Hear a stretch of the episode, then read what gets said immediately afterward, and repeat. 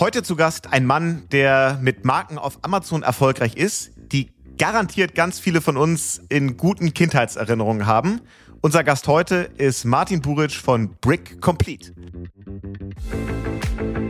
Herzlich willkommen zu UnternehmerInnen der Zukunft, dem Amazon-Podcast zum Marketplace.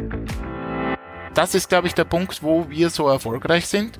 Für viele Händler hört ja der Versand spätestens im europäischen Ausland auf. Und das war immer so mein Credo, egal auf der Welt, wo jemand mein Lego bezahlt, der soll ihn dann auch bekommen. Ich bin Alexa. Herzlich willkommen zu UnternehmerInnen der Zukunft, dem Amazon-Podcast zum Marketplace. Wir stellen euch Menschen vor, die smart online handeln. Clevere Marketplace-Profis und erfahrene E-Commerce-Experten berichten offen von ihren Erfolgen und Fails. Und hier ist euer Gastgeber, Jan Bechler. Der heutige Podcast, der führt uns nach Österreich, in die Nähe von Graz, zu dem Mann, der mit Kindheitserinnerungen handelt, äh, nämlich Martin Buric. Moin und Servus Martin. Servus, hallo. Also, ähm, wir steigen direkt ein. Du bist der Mann, der junge und auch erwachsene Kinder mit seinen Produkten glücklich macht. Kann man das so sagen? Ja, das kann man so sagen. Ich bin ein Glücklichmacher. Ja. Alles klar, das ist schon mal ein guter Titel. Ähm, das kann man sich ins LinkedIn-Profil schreiben. Aber erklär mal, was macht ihr denn? Wie machst du Menschen glücklich? Ich handle mit Spielwaren, vorwiegend mit europäischer Markenspielware, insbesondere mit Lego.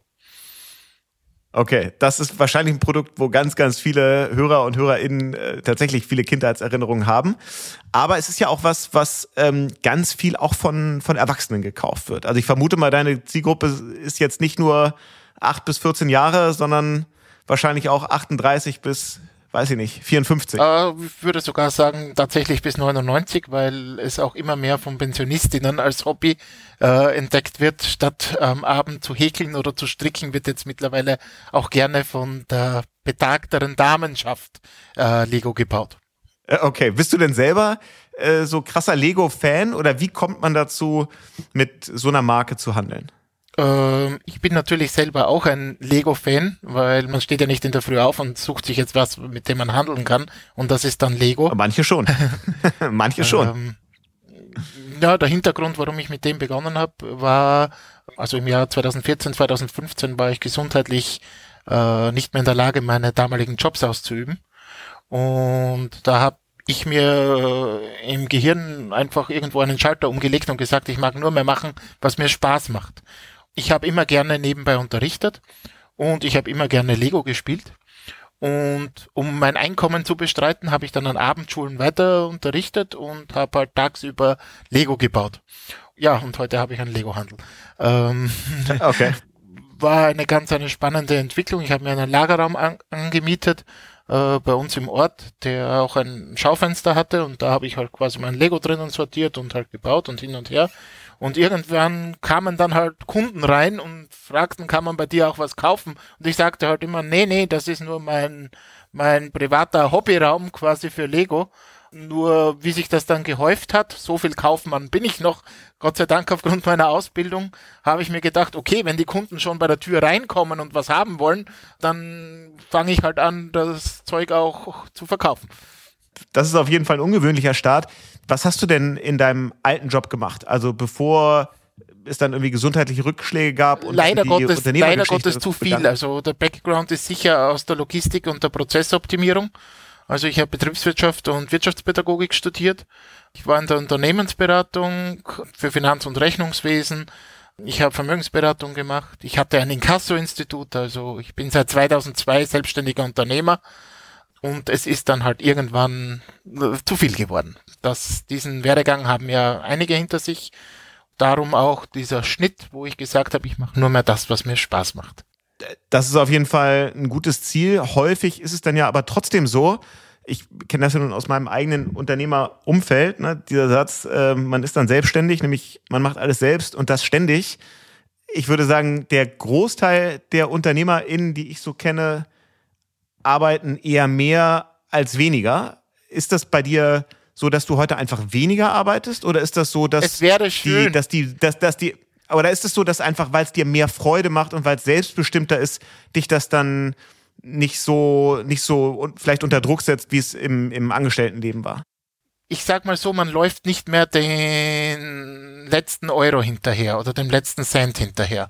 Man denkt sich auch manchmal, man muss zufrieden sein mit dem, was einem passiert oder was einem passiert ist, in meinem Fall wenn man mir 2016 gesagt hätte, dass ich jetzt äh, wieder ein Unternehmen leite, das in Wahrheit erfolgreicher ist als alles andere, was ich vorher gemacht habe, äh, ich hätte es mir damals nicht vorstellen können.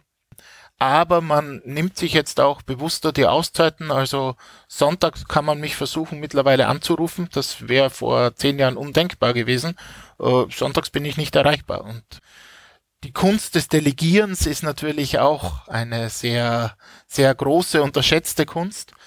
Vor allem, also wenn ich jetzt das Unternehmen hernehme, also unseren Lego-Handel, da Brick Complete, ähm, es ist ja wirklich ein, ein, ein Wachstumsprozess gewesen.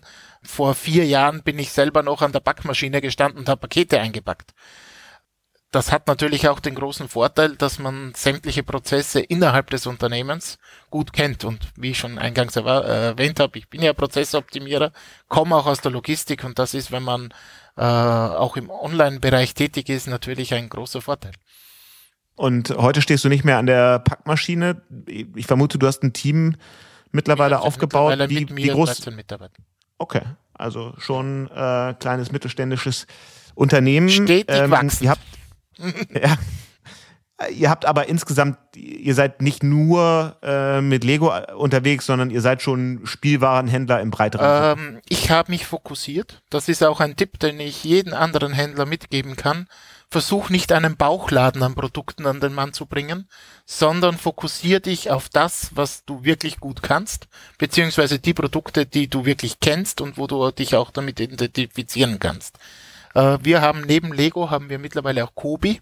Das ist äh, Modellbau auf Klemmbausteinbasis. Ich darf ja nicht sagen auf Lego-Basis. Ist ja eine komplett andere Marke. Und äh, wir machen auch mittlerweile ein Playmobil.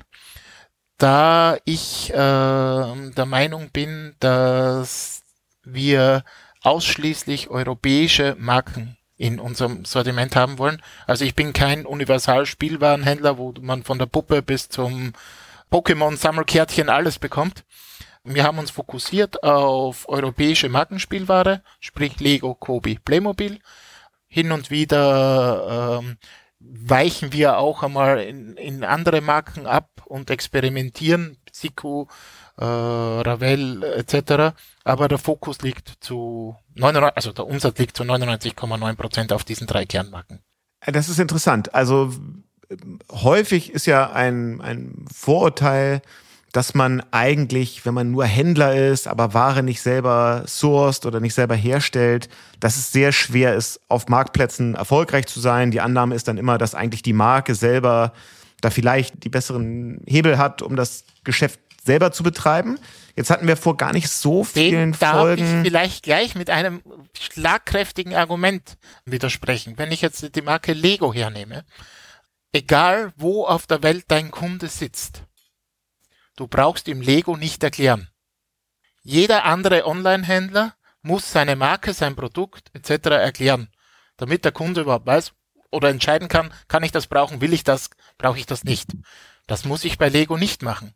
Ich brauche einen Australier nicht erklären, was Lego ist. Ich brauche einen Argentinier nicht erklären, was Lego ist. Ich brauche sogar einen Afrikaner nicht erklären, was Lego ist. Die kennen das, die können sich mit der Marke identifizieren. Die Kunst ist es, diesen Menschen, die diese Marke kennen, auch die Produkte so zur Verfügung zu stellen, wie sie sie gerne hätten. Ich habe den Unternehmensnamen Brick Complete nicht äh, von ungefähr gewählt. Wenn du ihm das komplette Angebot zum Thema bringen kannst, also in meinem Fall Bricks, also für die Lego-Steine, ich habe, also die Grundidee war, ich möchte meinem Kunden das komplette Angebot im Bereich von Lego bieten. Da haben, da haben am Anfang dazu gehört Einzelsteine, Ersatzteile, alte Steine, die es nicht mehr gibt. Ich wollte einfach das komplette Sortiment anbieten. Und das ist wahrscheinlich auch der Grund, warum wir gegenüber den großen Ketten und auch auf internationalen Marktplätzen bestehen können, weil diese Grundphilosophie noch, wie es auf Neudeutsch heißt, in unserer DNA ist. Das heißt, wenn ein Kunde ein Lego-Set haben will, das es aktuell verfügbar gibt. Natürlich alte Sammelstücke von vor 20 Jahren, wir können die auch nicht herzaubern, aber dann können wir das den Kunden bieten. Und uns ist es egal, wenn man jetzt zum Beispiel die großen internationalen Marktplätze anschaut. Äh, wir verkaufen ja auch auf Amazon.com seit August. Da kommen Bestellungen her aus Ländern, wo sogar ich, und ich war mal in der Logistik, auf der Karte nachschauen muss, okay, wo ist denn das genau? Und man hat natürlich dann äh, die Herausforderung, okay, dieser Kunde bestellt bei mir auf Amazon.com, sitzt äh, in Französisch-Polynesien, irgendwo auf Tahiti, und hätte gerne dieses Lego-Set in angemessener Zeit, weil sein Kind in zehn Tagen Geburtstag hat, hätte der dieses Lego-Set gerne auf Tahiti geliefert. Und das ist, glaube ich, der Punkt, wo wir so erfolgreich sind. Für viele Händler hört ja der Versand äh, spätestens im europäischen Ausland auf. Und das war immer so mein Credo, egal auf der Welt, wo jemand mein Lego bezahlt, der soll ihn dann auch bekommen. Aber wäre es nicht trotzdem fair anzunehmen, dass eigentlich ja es jetzt in dem Fall für Lego viel einfacher sein müsste, das gesamte Sortiment anzubieten zu den wettbewerbsfähigsten Preisen? Oder wie gelingt es dir, da am Ende doch das bessere Angebot zu machen? Ich weiß nicht, ob ich das bessere Angebot habe.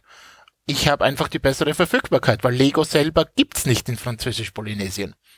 Äh, man kann ah, okay. in Französisch-Polynesien nicht zum Karstadt gehen oder zum Lego-Shop und sich das Ding dort kaufen. Ja, okay. Wir hatten jetzt vor gar nicht so vielen Folgen, hatten wir hier den Christian Krömer ähm, als Gast im Podcast, der eben auch mit Spielwaren handelt. Dessen Erfolgsrezept war, dass er gesagt hat, wir haben ein paar und zwanzig wirklich stationäre Läden. Und da haben wir halt die gesamte Ware liegen. Dadurch können wir ein sehr hohes, sehr breites Sortiment anbieten, das wir immer verfügbar haben, ohne dass wir jetzt zu viel gebundenes Kapital irgendwo im Lager liegen haben und gar nicht wissen, wann's, wann es sich verkauft. Dein Ansatz ist ja ein bisschen ein anderer. Wenn du sagst, ihr fokussiert euch wirklich nur auf im Kern drei Marken und trotzdem, wenn ihr da Vollsortiment anbieten wolltet, dann liegt da wahrscheinlich schon relevant viel Ware äh, und damit auch gebundenes Kapital bei dir im Laden. Äh, wir haben auch physische Shops, also einen sehr okay. großen Flagship Store in Glersdorf. Und ich bin auch schon am überlegen, ob wir nach Graz etc. weiter expandieren. Natürlich liegt bei mir sehr viel Ware physisch auf Lager, aber man kann diese Prozesse auch dahingehend optimieren, dass man äh, nicht Ware auf Lager nimmt, die sich schwer verkaufen lässt. Das ist der große Vorteil, den ich habe, auch auf zum Beispiel Amazon. Ich sehe schon im August, welche Artikel die Kinder zu Weihnachten haben wollen. Weil die Kinder stehen vorm Lego-Regal bei mir im Laden und sagen, du Papa, das wünsche ich mir zu Weihnachten. Und wenn drei Finger auf dasselbe Lego-Set zeigen, dann weiß ich schon, okay, da nehme ich vielleicht den einen oder anderen Karton mehr auf Lager, weil ein typischer Einkäufer eines Online-Shops, der hat nur Artikelnummern vor sich liegen oder ERNs ähm, und dem fehlt dieser persönliche Kontakt zum Kunden.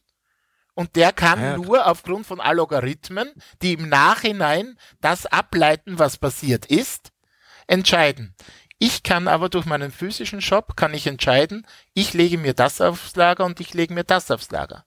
Und durch das, dass wir uns auf drei Marken fokussieren, ist das auch so, dass wir uns da noch, dass man das noch ein bisschen im Überblick hat, sage ich mal. Wenn ich 20.000 Artikel gelistet habe, seien Sie mir nicht böse, da kann ich Spielwarenhändler sein, so viel wie ich will, aber ich weiß nicht, was von diesen 20.000 Artikeln ich dieses Jahr zu Weihnachten verkaufen werde. Ich habe aber alle Jahre immer das Gefühl, und wir reden im Spielwarenhändler von einem Umsatzanteil von 50 Prozent in den acht Wochen vor Weihnachten. Da braucht man äh, nicht drüber diskutieren. Äh, ich weiß jetzt oder ich vermute jetzt schon, was die Renner zu Weihnachten sind. Und die werde ich jetzt natürlich nicht verraten, was ich für dieses Jahr mir herausgesucht habe. Und okay. ähm, von diesen Artikeln, da ist mein Lager natürlich sehr, sehr gut bestückt. Und wenn der Marktplatz-Algorithmus oder der Lego-Algorithmus oder der Händler, andere Händler-Algorithmus feststellt, okay, Anfang Dezember, dieser Artikel fängt jetzt zu laufen an, okay, das wird jetzt der Renner werden, dann passiert es in den meisten Fällen so, dass auf den Marktplätzen diese Artikel relativ rasch ausverkauft sind. Natürlich bestellen diese Marktplätze die Artikel auch nach. Aber wir brauchen oh, gar nicht äh, darüber diskutieren. In den, wo, in den Wochen vom 1. bis zum 20. Dezember, da kann man bei Spielwarengroßhändlern nachbestellen, was man will. Äh, die Renner sind schon ausverkauft. Weil auch die hm. müssen wieder beim Hersteller nachbestellen. Und ich habe direkten Herstellerbezug. Ich krieg die Ware in 10 bis 14 Tagen hier bei mir angeliefert, wenn sie beim Hersteller verfügbar ist. Aber auch der Hersteller muss ja seine Produktion planen. Und speziell bei Lego, die, die sagen ja nicht, oh, wir brauchen jetzt noch 10.000 Kartons von diesem und diesem Set. Die, die planen die Produktion ja auch schon, teilweise ein Jahr im Vorhinein. Und die Kunst ist es ganz einfach, hier schon mit sehr viel Fingerspitzengefühl die richtige Auswahl zu treffen. Und okay, das eigene Lager ist auch deshalb so wichtig, weil ich halte zum Beispiel generell überhaupt nichts von Dropshipping etc., weil eben genau diese Artikel, die stark nachgefragt werden, sind ja dann auf den anderen Marktplätzen oder bei den Dropshipping-Anbietern oder wen auch immer ja auch schon vergriffen. Oder, äh, wie es halt nun mal ist, die Logarithmen lügen ja bekanntlich nicht, die Preise ziehen ja dementsprechend auch an für diese Artikel. Und das ist, glaube ich, so äh, ein bisschen das Erfolgsrezept. Ich lege mir auf Lager von dem, was ich glaube, dass ich zu Weihnachten verkaufe und höre nicht auf einen äh, Logarithmus, der nur die Vergangenheit betrachtet. Ähm, leider kann man halt in die Kinder nicht hineinschauen äh, und man weiß halt nicht wirklich, aber halt diese dieses typische im Geschäft stehen, oh, das hätte ich gerne zu Weihnachten. Das hört man dreimal und dann weiß man, okay, das könnte etwas werden. Also auf jeden Fall ein spannender Insight, ähm, was nochmal mehr den, den Wert von auch einem physischen ja. Geschäft erklärt. Und was bei dir ja ungewöhnlich ist, ähm, ein Großteil äh, der, der VerkaufspartnerInnen schätzt ja gerade die Möglichkeit, FBA zu nutzen. Also sich der Logistik ähm, eigentlich entledigen zu können und all die Vorteile, die Amazon da auch bietet, ähm, für, sich, für sich in Anspruch nehmen und nutzen zu können. Du machst das ja bewusst nicht und sagst, das ist eigentlich für dich ein ganz starkes Differenzierungsmerkmal, weil du damit eben ganz einfach weltweit bedienen kannst und selber so diese Logistikkompetenz mitbringst. Genau. Durch unsere hohe Fokussierung wage ich zu behaupten, ich bin für meine Produktgruppen oder für meine Marken beziehungsweise für mein Portfolio, was ich an Produkten habe, bin ich besser als Amazon oder als jeder andere FBA-Anbieter auf dieser Welt, wage ich zu behaupten. Also ich bin mittlerweile bei einer äh, typischen Bestellung eines Lego-Produkts sind wir zu viert im Warehouse bei 40 Sekunden. Also wir haben einen Picker, zwei Packer und einen Wegräumer. Äh, in der Peak Season schaffen wir zu viert alle 40 Sekunden ein Paket. Wenn sehr viele gleichartige Bestellungen sind, sind wir sogar bei irgendwo bei 34 Sekunden. Äh, ähm, Wahnsinn.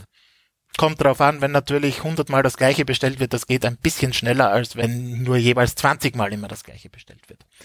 Wie viele SKUs habt ihr im Lager? Wie viele unterschiedliche? Ähm, derzeit circa 1200. Wow. Ja. Wow. Lass uns mal, lass uns mal drüber sprechen, wie du da eigentlich hingekommen bist. Also als du dich dann entschieden hast, okay, Lego kann mehr sein als mein Hobby, ähm, da gibt es einen Bedarf. Ich kann da selber auch zum Händler werden du kamst ja nun nicht aus dem E-Commerce-Bereich. Überhaupt nicht. Wie, wie ging das für dich los? Wie hast du dann so die ersten Schritte Richtung Marktplatz gemacht? Ähm, ja, die ersten Marktplätze waren die typischen Lego-Marktplätze, Bricklink und Brickole, wo ich relativ rasch gelernt habe, okay, meine zweite Bestellung kam nämlich nicht aus Österreich, sondern aus Australien. Da habe ich relativ rasch gelernt, okay, man muss das Zeug äh, relativ gut und effizient verschicken. Und das war dann auch der, der Startschuss dazu, dass ich mir gedacht habe, okay, das könnte ja auch wirklich online ein Geschäft werden, weil meine erste Bestellung da aus Australien war ein Artikel für 4,99 Euro und der Kunde hat 16 Euro Versand dafür bezahlt als Brief. Äh, wenn es jemanden gibt auf der Welt, der für wenige Euro Warenwert bereit ist, den vierfachen Warenwert quasi an Versandkosten zu bezahlen, dann muss man sich diese Kunden suchen. Und deswegen habe ich halt auch auf diesen zwei internationalen, rein Lego-spezifischen Plattformen angefangen. Und ähm, da ich ja nicht aus dem E-Commerce komme, ähm, ich sage immer mal wieder, das ist auch was Gutes. weil äh, ich habe einfach immer alles so gemacht, wie ich dachte, dass es für mich gut ist und nicht wie mir irgendjemand anderer, der so viel E-Commerce-Erfahrung hat, glaubt, dass es gut für mich ist. Ich habe dann auch irgendwann meinen eigenen Webshop natürlich gemacht, unter Anführungszeichen. Das war damals wirklich noch selbst gemacht, irgend so ein, ein Plattform-Webshop, den ich dann über die Jahre hinweg, äh, ich habe dann 2017 relativ rasch erkannt, okay, der eigene Webshop alleine ist's nicht mit Bricklink, Brickall. Ich brauche auch andere Plattformen, wo man das Ganze relativ gut anbringen kann. Dann habe ich bemerkt, okay, meine Ware wird auf Amazon teurer angeboten als bei mir im eigenen Shop. Und dann habe ich gedacht, okay, dann ist ja Amazon eine gute Möglichkeit. Und dann habe ich halt angefangen, die ersten SKUs dort hochzuladen. Und ja, das hat sich dann halt immer so weiterentwickelt. Zuerst nur auf Amazon.de, dann halt die ganzen europäischen Marktplätze. Dann habe ich natürlich auch ich verkaufe ja auch auf anderen europäischen Marktplätzen, die dann auf mich aufmerksam. Sag mal welche? Äh, zum Beispiel Was ist da relevant? Äh, Cdiscount in Frankreich, ePrice in Italien, um nur ein paar zu nennen. eBay? Äh, eBay mache ich nichts, nein, weil die eBay-Kundschaft reine Schnäppchenjäger sind und bei mir gibt es keine Schnäppchen. Ich finde, dass eine Ware, eine Dienstleistung einen Preis hat einen Wert hat und äh, meine Kunden müssen diesen Preis und diesen Wert auch bezahlen. Also bei mir gibt's keine die Schnäppchen oder man, äh, manche Plattformen beziehungsweise manche Händler verkaufen ja teilweise unter dem Einstandspreis etc. Das würde ich nie machen. Das ist auch der Grund, warum ich zum Beispiel keinen Gratisversand und keinen Gratis-Rückversand anbieten würde, nie in meinem Leben, weil ganz einfach äh, die Dienstleistung des Versendens, die muss ja auch bezahlt werden und ich finde, es ist einfach wesentlich trans äh, transparenter für den Kunden. Ich weiß, jetzt fallen mir wieder 50.000 Prime-Händler vom Stuhl. Es ist ja auch eine Dienstleistung, die ich in Anspruch nehme, wenn ich das Zeug zu mir nach Hause geschickt haben möchte. Und da wird dann die Wertigkeit auch des Einkaufs eine ganz andere. Aber ich vermute mal, ich habe es mir vorher nicht angeguckt, aber es wird ja viele Lego-Produkte trotzdem über Prime geben. Morgen ist es da kostenloser Versand, im Zweifel kostenlose Retoure, entweder weil Lego selber als, als Vendor auftritt oder weil andere ähm, Verkaufspartner eben kostenlosen Versand anbieten. Hast du nicht das Gefühl, da geht dir Geschäft verloren, weil Käufe dann eben bei, bei Wettbewerbern von dir stattfinden? Oder sagst du, dann ist es so, ist mir egal? Ist mir egal. Weil es geht mir ja kein Geschäft verloren, weil wenn ich mir teilweise die Preise anschaue, die andere Händler verlangen etc. mit Gratisversand, wo ich weiß, die zahlen drauf, da habe ich ja kein Geschäft verloren, da habe ich Umsatz verloren. Aber ich arbeite ja, um am Ende des Tages ein bisschen Geld zu verdienen. Und nur damit ich Umsatz habe oder meine Lager ausgelastet habe etc., äh, dafür möchte ich nicht arbeiten. Und meine Mitarbeiter, wenn wir im Sommer, wenn halt einmal eine flaue Zeit ist, äh, ich muss ja mein Lager nicht auslassen, mein Lager gehört ja mir. Äh, ich habe auch keine Angst, da ich ja alles hier selber auf Lager habe und FBA nicht benutze, äh, dass, dass mir da Lagergebühren etc. verrechnet wird. Natürlich, ich habe die Mietkosten für meine Lagerhallen, aber die habe ich ja trotzdem. Und wenn im Sommer halt mal weniger los ist, dann gehen wir halt auch mal um 14 Uhr nach Hause und legen uns ins Schwimmbad und haben dort schon den Spaß. Ist auch ganz okay. Aber wenn du sagst, gerade Schnäppchen möchtest du auf jeden Fall vermeiden, wie gehst du dann mit so den Deal-Events um? Black Friday, Cyber Monday, Gut, Prime Day ist dann für dich nicht relevant, ähm, aber. Da fallen jetzt so wieder einige vom Stuhl. Ich ignoriere sie. Äh, ich ignoriere sie größtenteils, beziehungsweise gewisse Vorgaben hat man, wo man Marketingmaßnahmen umsetzen muss von den Herstellern.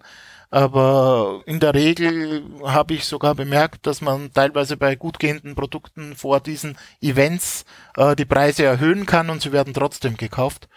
Aber ich würde nie Black Friday jetzt irgendwo bei mir auf die Fahnen heften. Das ist das Ding. Weil wenn ich unter Einkaufspreis verkaufen will, dann dann mache ich kein Geschäft und ich möchte ein Geschäft machen. Okay. Du bist mittlerweile mit 13 Leuten äh, ja. unterwegs. In deinem Team hast du gesagt. Wie teilt sich das auf? Also Logistik haben wir ja schon rausgehört, wird auf jeden Fall ein großer Teil sein.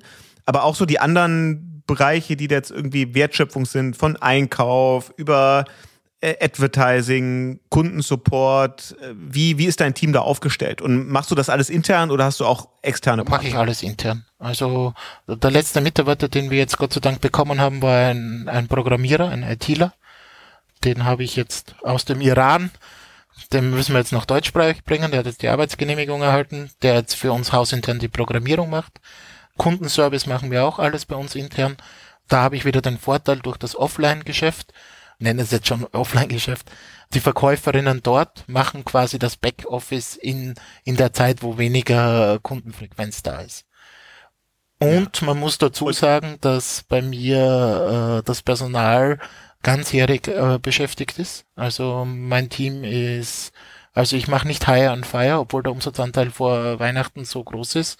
Wir haben da interne Lösungen gefunden und sie sind eigentlich alle relativ entspannt. Natürlich vor den Weihnachten, da fallen ein paar Überstunden an, das lässt sich nicht vermeiden. Aber dafür brauche ich nicht alle Jahre meine Mitarbeiter einarbeiten. Ich habe vor allem im Kundenservicebereich, im internationalen Servicebereich, habe ich zwei Mitarbeiterinnen, die die eine spricht sechs Sprachen, die andere spricht vier Sprachen. Also mit dem kann ich schon einen, einen riesigen Teil abdecken. Und die Logistik im Endeffekt ist natürlich der Hauptbestandteil. Also äh, da arbeiten sechs Leute, in der Datenbankpflege arbeitet einer und und ich mache den Einkauf und stehe für Interviews und Podcasts zur Verfügung. ja, okay. Ähm, und trotzdem, äh, ihr bespielt ja so um die 20 verschiedene Plattformen, ja. Länder, unterschiedliche Marktplätze. Das ist ja trotzdem dann einfach viel Pflegeaufwand über auch noch verschiedene Sprachräume. Nimm uns mal mit, wie ihr das möglichst effizient organisiert. Habt ihr da bestimmte Tools, äh, über die ihr das managt? Äh, ihr müsst wahrscheinlich, vermute ich mal, die Produkte zumindest nicht selber einstellen auf den Marktplätzen, weil ihr euch an die bestehenden SKUs, die schon da sind, dranhängt. Das nimmt natürlich einen Teil der Arbeit weg. Und trotzdem muss man da ja viele Plattformen managen. Ja, man muss viele Plattformen managen. Wir haben ein relativ gutes hausinternes äh, WMS-System, also auch äh, ein Content-Management-System. Die Produktdaten an sich, also Abmessungen etc., was wir für den Versand etc. brauchen, die bekommen wir natürlich von den Herstellern. Ähm, da wir nur drei Hersteller haben, ist das eigentlich relativ wenig Aufwand. Da gibt es einfach die Listungsdateien, die man entsprechend importiert und, und macht. Und natürlich haben die Hersteller, also auch von allen drei Marken, gibt es natürlich auch die entsprechenden Übersetzungen. Und da sind wir auch wieder bei diesen starken Marken. Egal auf welchem Marktplatz du listest, diese starken Marken sind dort schon gelistet. Also mit Bildern und allem drum und dran. Also im Regelfall, es gibt Marktplätze, also wir sind zum Beispiel auch in Rumänien relativ aktiv mit dem IMAC. Äh, dort reicht uns die EAN und unser Verkaufspreis in Wahrheit, um das Produkt dort im Katalog zum Durchlisten. Da hilft es natürlich, dass wir sehr starke Markenartikel haben, wo die ganzen Translations und der ganze Content eigentlich von den Herstellern schon fixfertig geliefert wird. Beim Thema Logistik und Preise kommt man ja im Moment nicht drum herum, auch über Logistikpreise, also Transportpreise zu sprechen. Ist ja offensichtlich und für alle erkennbar, dass das gerade auch deutlich ansteigt. Wie guckst du denn da drauf, wenn das ja so ein starker und ja auch im Vergleich zu anderen äh, Marktplatzverkäufer in unterschiedlicher Ansatz ist. Also macht dir das Sorge, dass das dein Geschäft noch schwieriger macht? Leichter wird es natürlich dadurch nicht aber äh, viele machen meiner Meinung nach den Fehler, den Logistiker nicht als Partner zu sehen, sondern einfach nur als den, der die Pakete dann abholt und zustellt. Man kann mit jedem Logistiker äh, sprechen. Ich komme ja auch aus der Logistik, ich habe viele Jahre in einer Spedition gearbeitet. Jeder Logistiker hat gewisse Prozesse. Und wenn man auf die Logistiker zugeht und sagt, lieber Logistiker, wie schaut dein Prozess aus? Wie können wir dir helfen, dass dein Prozess vereinfacht wird? Wie können wir dir helfen, dass wir hier irgendwo ein Einsparungspotenzial wahrnehmen? Und ähm, Amazon ist ja da auch Weltmeister darin, die ja quasi selber schon ihre Logistik aufbauen, schon seit vielen Jahren. Wie können wir dir helfen? Also ich kann mir selber keinen Logistiker leisten oder ich kann keinen europäischen Logistiker aufbauen, aber ich kann zu den bestehenden europäischen Logistikern hingehen und sagen, wäre es euch was geholfen, wenn wir nicht die Abholung alles auf einen Container schmeißen? Wäre es euch was geholfen, wenn wir statt einem Container hier bei uns drei Container stehen haben, wo wir unterschiedliche Destinationen schon hier direkt unterschiedlich verladen, so dass ihr sie quasi im Annahmepakietzentrum nur mehr nicht mehr umladen müsst und wieder neu einscannen und wegschicken? Sondern dass dieser Prozess quasi, was bei euch der Eingangsscan und der Sortierscan ist, dass wir das für euch machen. Das ist ja für uns eigentlich ein we äh, wenig Aufwand, weil wir sagen, okay, wir packen jetzt halt Beispiel in den nächsten zwei Stunden nur Frankreich ein, weil dann ist auf dem Container nur Frankreich drauf. Und das ist natürlich das, wo die Logistiker dann auf offene Ohren stoßen. Weil die sagen, okay, wir ersparen uns die Arbeit des Abladens, des Scannens, des Neuaufladens. Wir haben von dir schon einen halb gefüllten Container nur für Frankreich da. Wir schmeißen auf gut Deutsch gesagt noch unsere anderen Frankreich-Pakete, was wir hier haben, dazu. Und ab geht die Post. Sie haben weniger Aufwand. Ich habe minimal mehr Aufwand. Das ist natürlich, wie alle anderen, muss ich alle Jahre die Tarife neu verhandeln. Und das sind dann natürlich die Argumente, die ich bringen kann und sage, okay, wir machen dieses Jahr keine 10% Treibstoffzuschlag, sondern wir machen pauschalen Treibstoffzuschlag 20 Cent pro Paket. Aber ich nehme euch dafür den und den Prozess in der, im Versand ab. Die Zustellung kann ich Ihnen nicht abnehmen, aber ich kann es dem Logistiker so einfach wie möglich machen, damit man hier einfach Pakettarife bekommt, die attraktiv sind. Ja, okay. Man, man merkt, du kennst die andere Seite auf jeden Fall. Das ja, klar. Das alle Menschen, mit denen man zusammenarbeitet, sind Partner alle Menschen, mit denen man zusammenarbeitet, die können nur das machen, was sie können. Manchmal hilft's da auch der Blick von außen. Ja, warum machen wir das nicht so oder warum machen wir das nicht so? Aber im Endeffekt, jeder will Geld verdienen. Und wenn man da gut Hand in Hand arbeitet, dann, dann verdienen am Ende des Tages alle Geld und alle sind zufrieden. Und die Wertschöpfung bleibt noch größtenteils hier bei uns. Also ich lege sehr großen Wert, dass möglichst viel Wertschöpfung zumindest in Österreich bleibt, wenn möglich sogar bei uns in der Region. Und wenn man da gut zusammenarbeitet, dann, dann funktioniert das auch. Ja. Etwas anderes, wo du auch viel Wert drauf legst, das hast du im, im Vorgespräch schon erzählt, ist das Thema Nachhaltigkeit. Ihr, na klar, ihr verschickt schon sehr, sehr viele Pakete jeden Tag. Ihr habt mittlerweile ein großes Geschäft, aber das Thema so ökologischer Footprint und Nachhaltigkeit ist euch sehr wichtig. Erzähl mal so ein bisschen, wie ihr da aufgestellt seid, gerade weil ja eben dieser ganze Logistikarm auch bei euch hängt, was vielleicht ein bisschen anders ist als bei manch anderen Händlern und Händlerinnen. Ja, Nachhaltigkeit äh, betrifft ja nicht nur den Planeten, Nachhaltigkeit betrifft ja auch die Menschen, die arbeiten.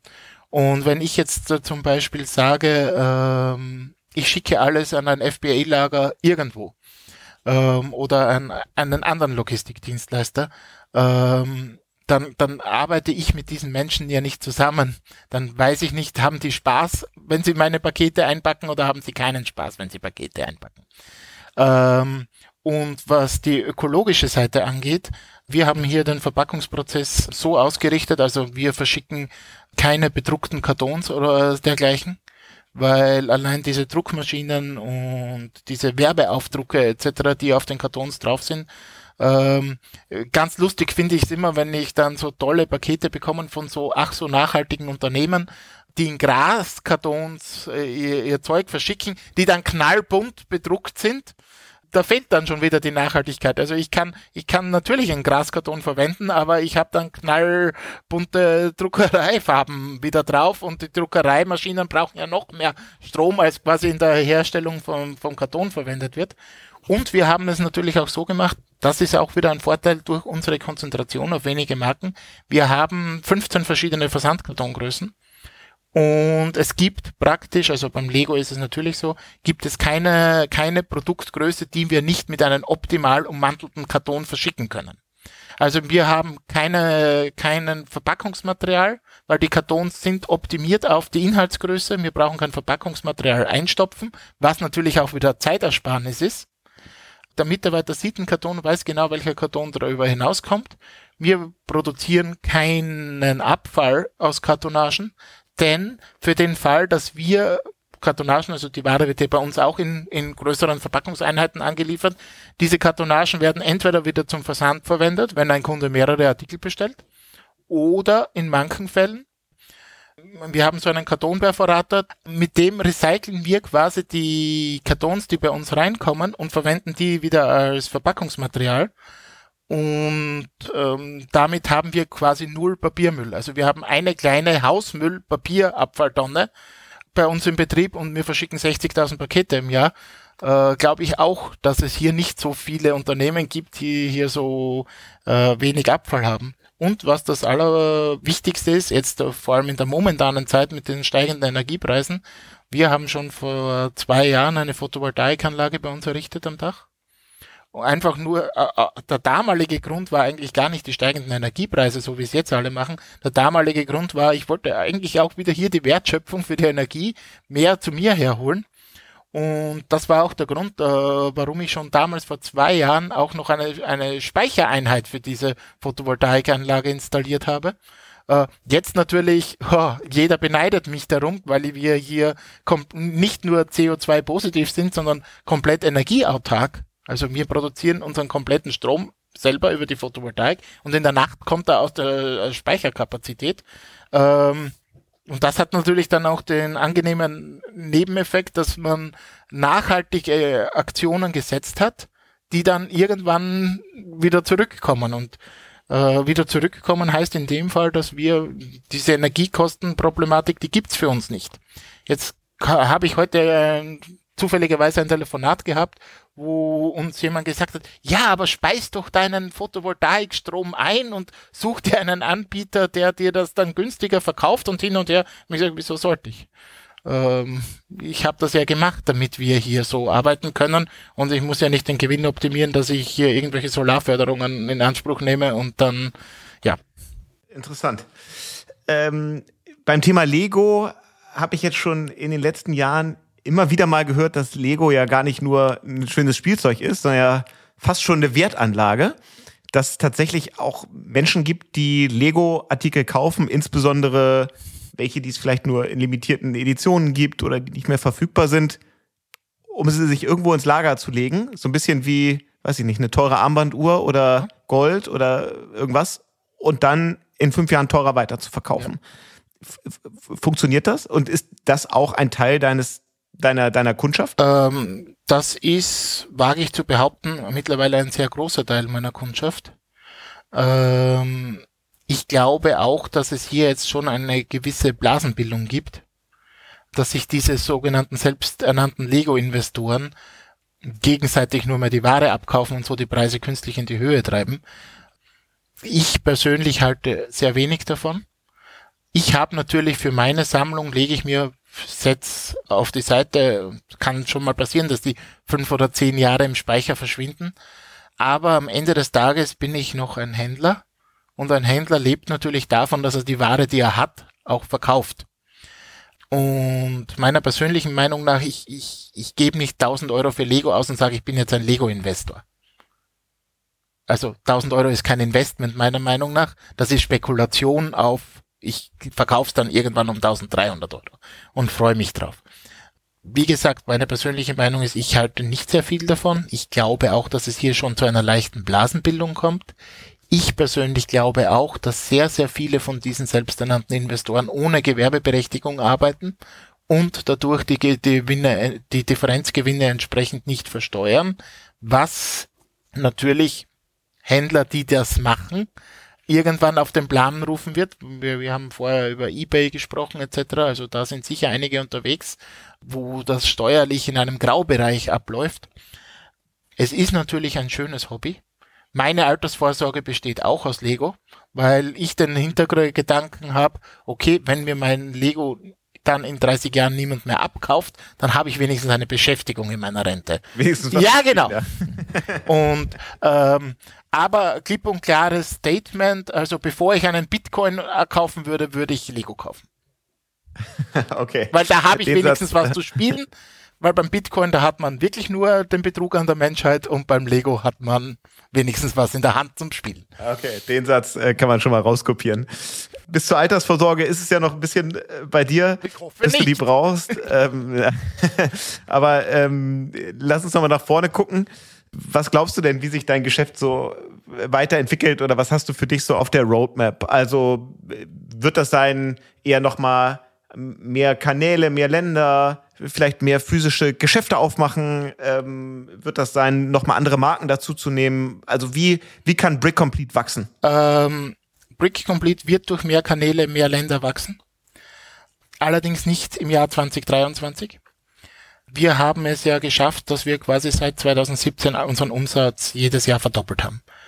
Jetzt durch die aktuelle ökonomische Situation gehe ich einmal davon aus, dass nicht zu schrumpfen das Wachstum des Jahres 2023 sein wird, ähm, sowohl im Online- als auch im Offline-Bereich.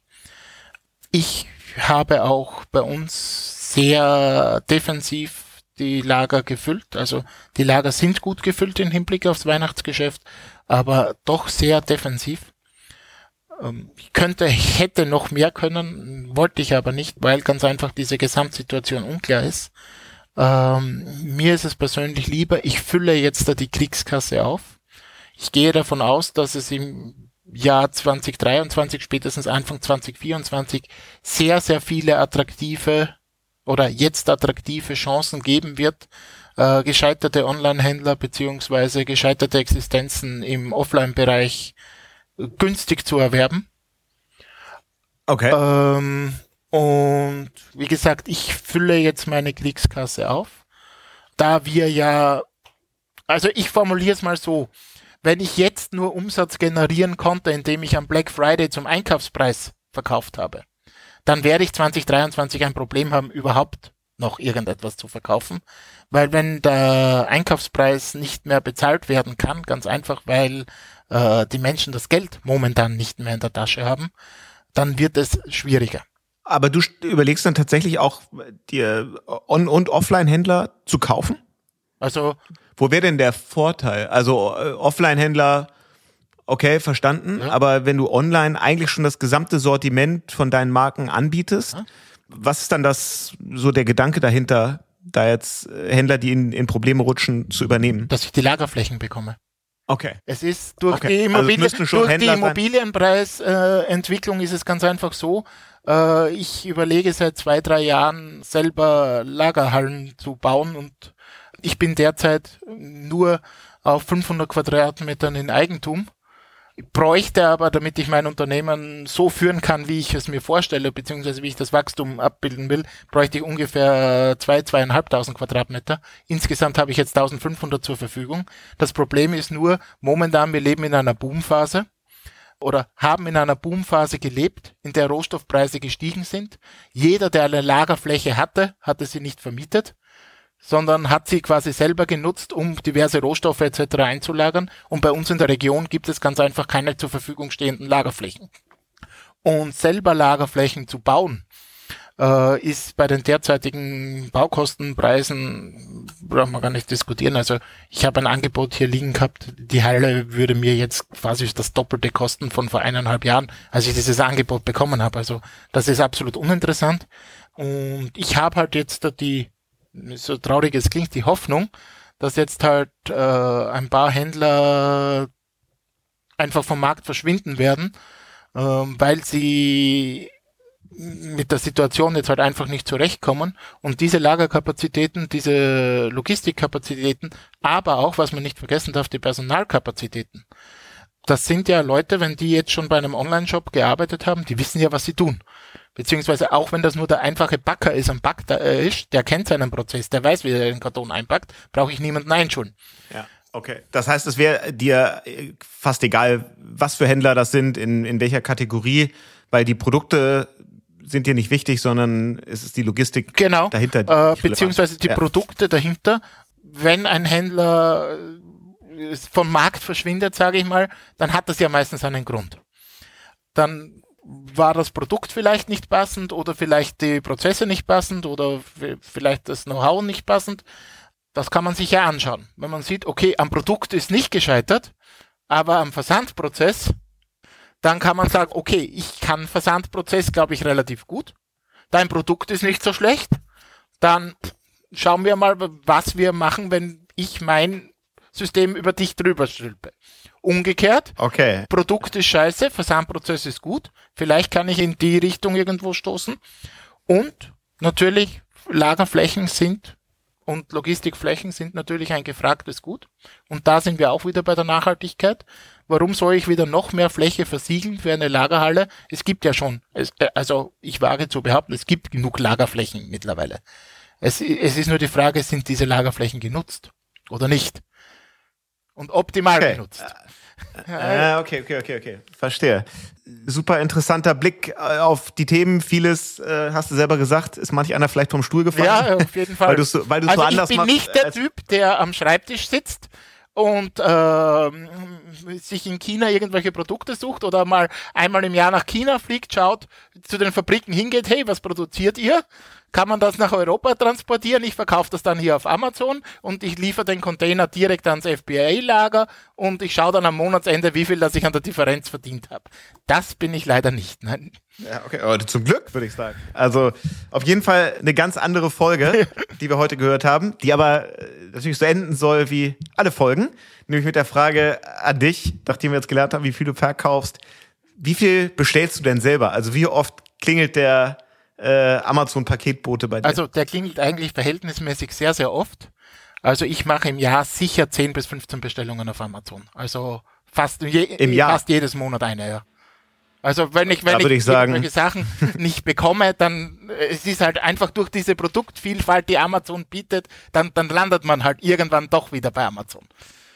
Also ich würde behaupten, ich habe hier schon Gäste im Podcast gehabt, die 10 bis 15 Bestellungen im Monat machen und nicht im Jahr. Also da bist du sicherlich äh, eher am, am unteren Ja, Ende. da muss ich jetzt wieder was ergänzen. Auf meiner, also in meinem eigenen Webshop steht zum Beispiel bei Allgemeines über uns, steht immer drunter, ähm, bestellen Sie nur, was Sie wirklich brauchen.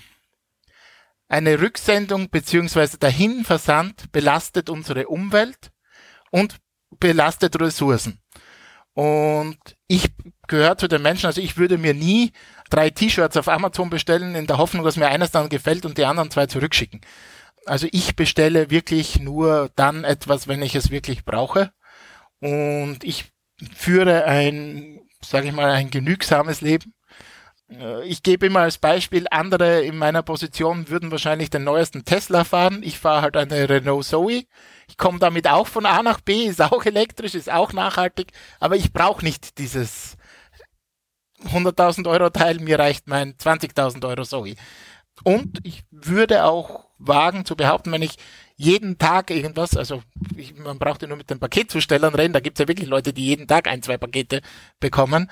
Da wäre ein Ansatz für diese Vielbesteller, dass man da vielleicht auch die Pakete ein bisschen besser bündelt und nicht 20 Pakete vom gleichen Versender quasi an die gleiche Haustür geht.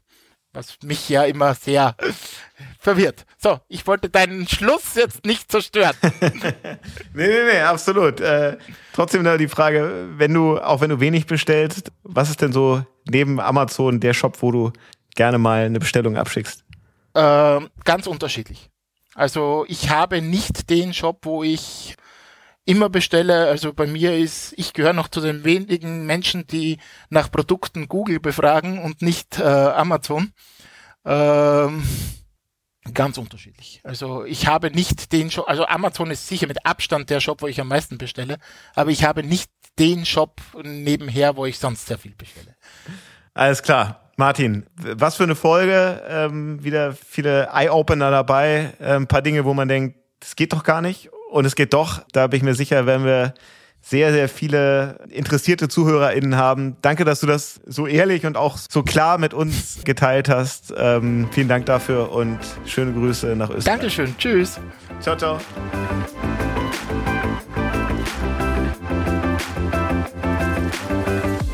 Das war UnternehmerInnen der Zukunft, der Amazon-Podcast zum Marketplace. Weitere Informationen zum Podcast und unseren Gästen findet ihr auf www.amazon.de slash podcast. Bis zum nächsten Mal.